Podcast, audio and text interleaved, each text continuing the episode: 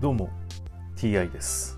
今回は第466回目の配信となります。テーマは引き続き新約聖書の紹介です。早速いきましょう。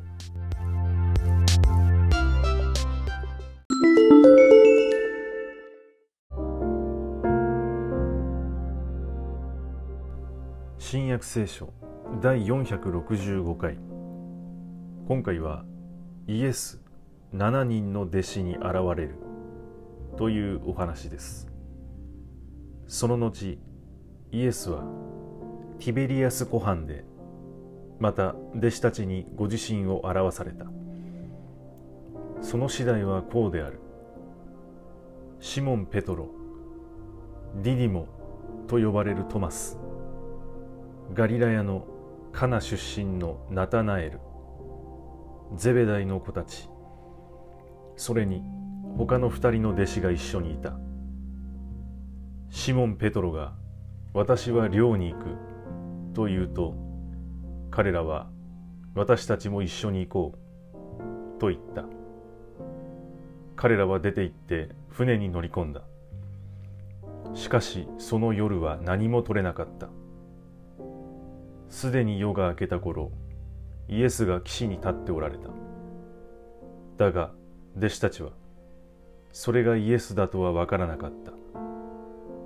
イエスが子たちよ何か食べるものがあるかと言われると彼らはありませんと答えた。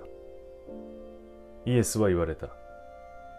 船の右側に網を打ちなさい。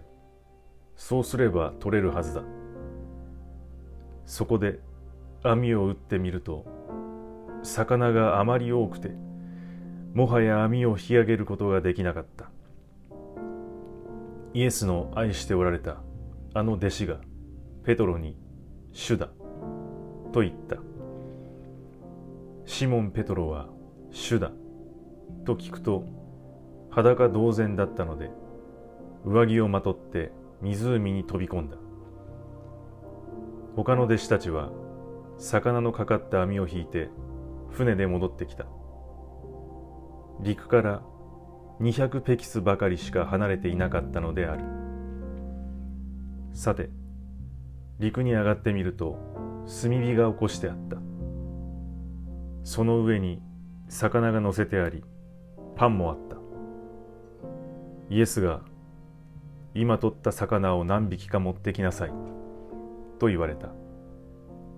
シモン・ペトロが船に乗り込んで網を陸に引き上げると153匹もの大きな魚でいっぱいであった。それほど多く取れたのに網は破れていなかった。イエスはさあ来て朝の食事をしなさい。と言われた。弟子たちは誰もあなたはどなたですか？と問いただそうとはしなかった。主であることを知っていたからである。イエスは来てパンを取って弟子たちに与えられた。魚も同じようにされた。イエスが死者の中から復活した後弟子たちに現れたのはこれでもう三度目である。